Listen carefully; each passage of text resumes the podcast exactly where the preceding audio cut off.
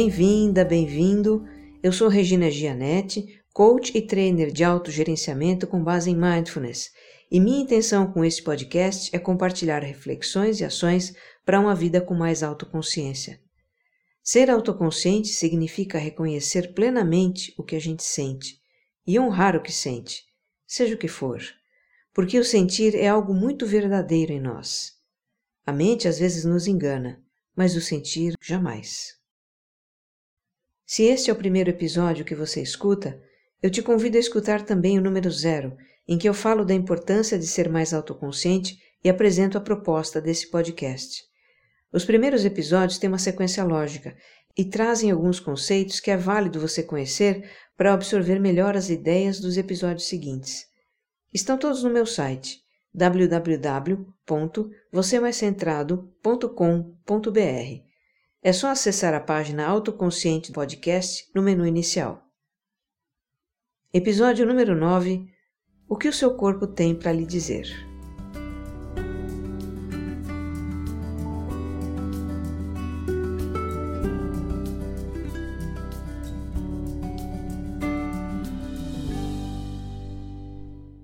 Eu hoje vou aprofundar um assunto que eu já abordei de passagem em episódios anteriores, que é a conexão entre corpo e mente.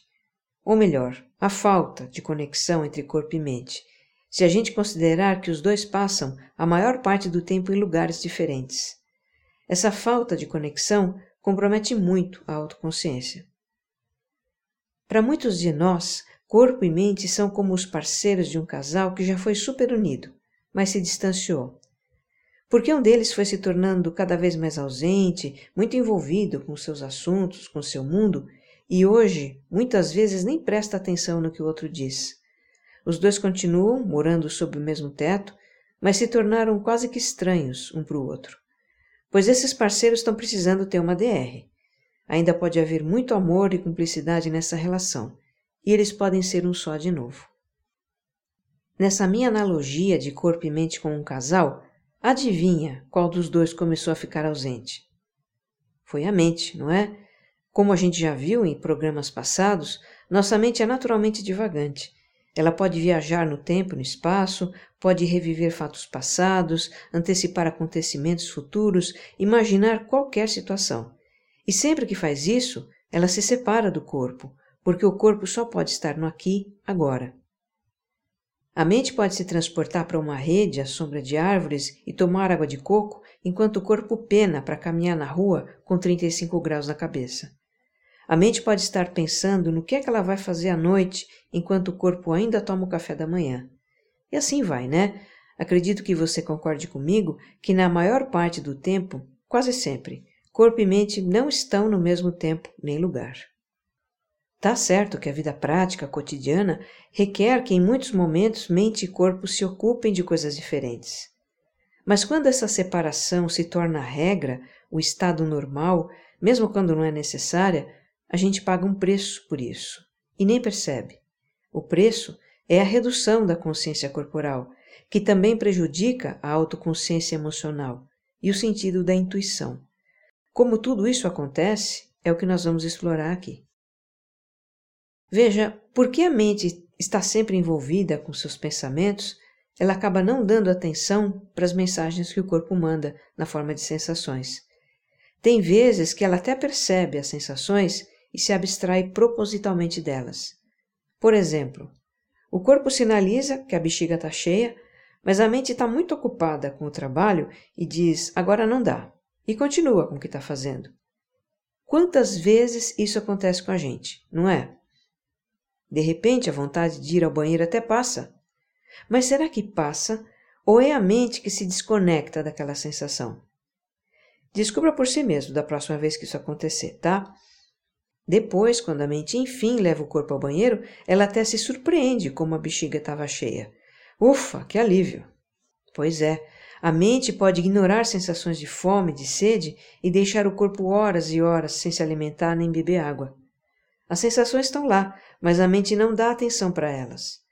Pode ignorar uma tensão no pescoço, o desconforto de uma postura ruim, cansaço, sono.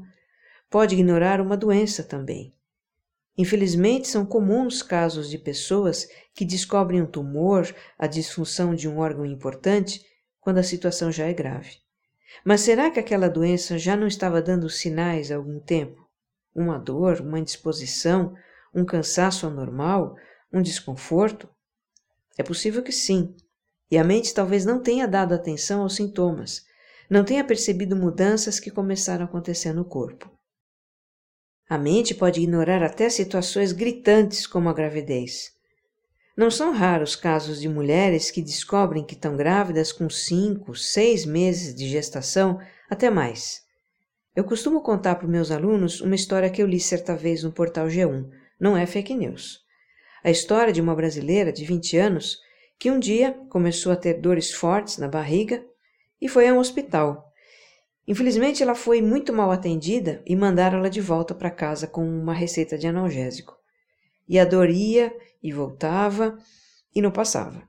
Uma hora ficou tão forte que ela correu para o banheiro sentindo que precisava expelir alguma coisa e deu à luz no vaso sanitário.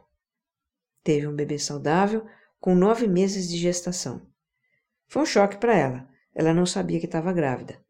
É incrível, né? Como não atentar para algo tão evidente no próprio corpo como uma gravidez avançada?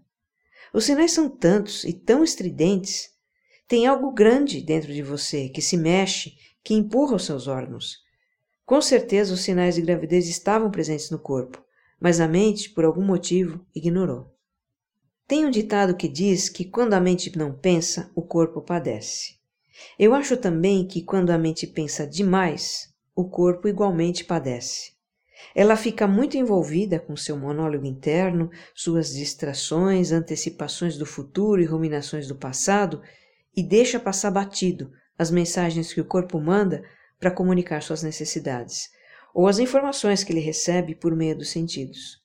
E isso compromete muito a nossa consciência corporal.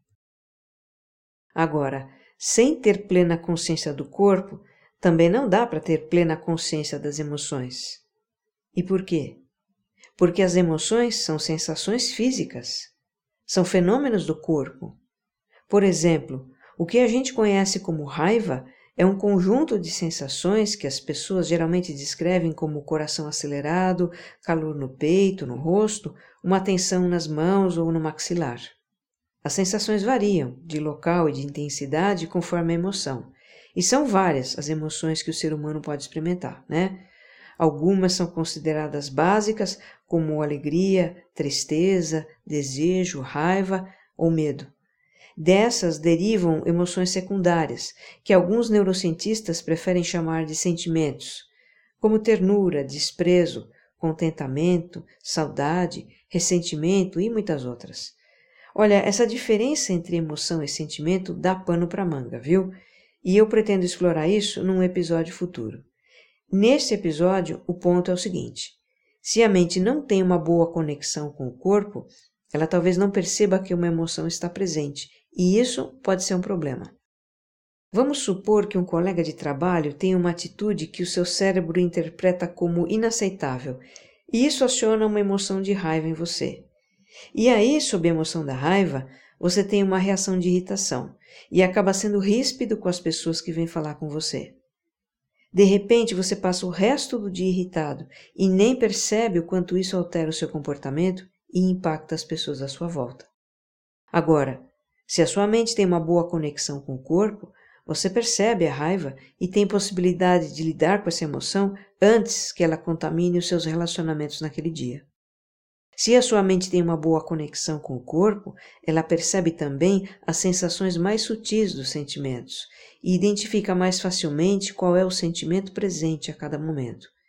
Faz sentido isso para você?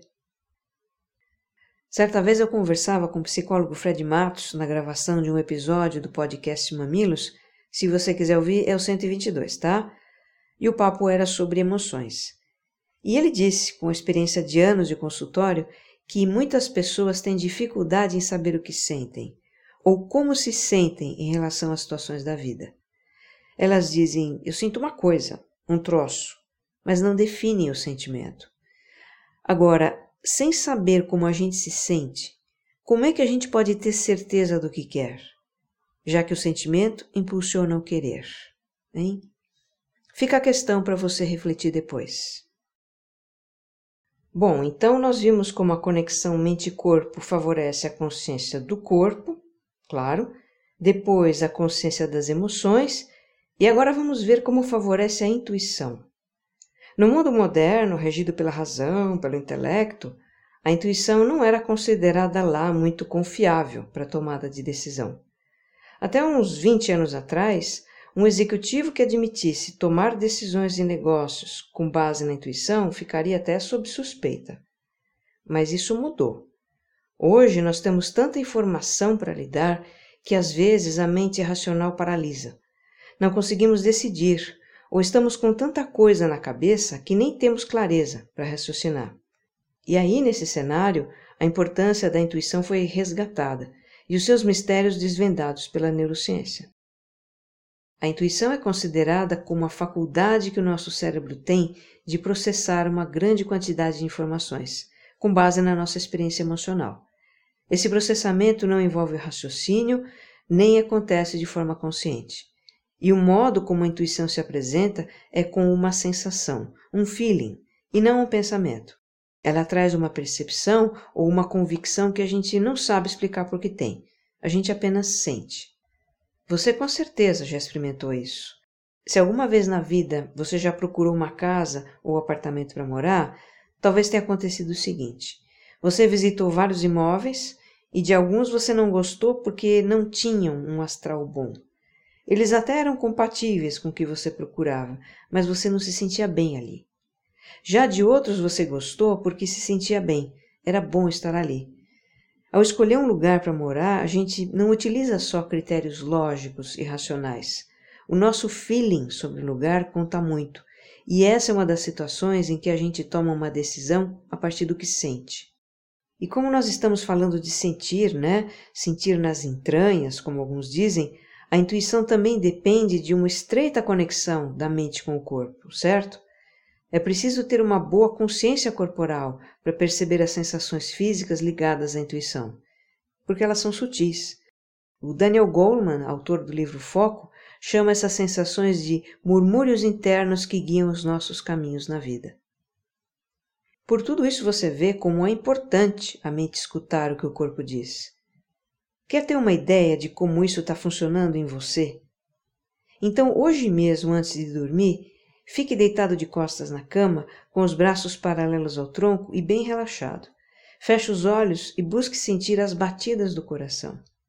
O Goleman diz que o quanto uma pessoa é capaz de sentir o pulsar do coração é uma forma padrão de medir a sua autoconsciência. E se você não distinguir a sensação das batidas, tá tudo bem, viu? Percebê-las é só uma questão de treino. Tem várias atividades que você pode fazer para ampliar sua consciência corporal.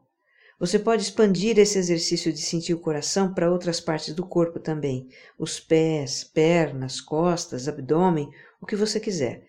Praticar yoga, artes marciais, dança, ginástica e alongamento são outras opções. A prática de mindfulness também é super indicada para isso. Nela a gente treina a focalizar a atenção em pontos internos e externos do corpo e desperta para um mundo de sensações.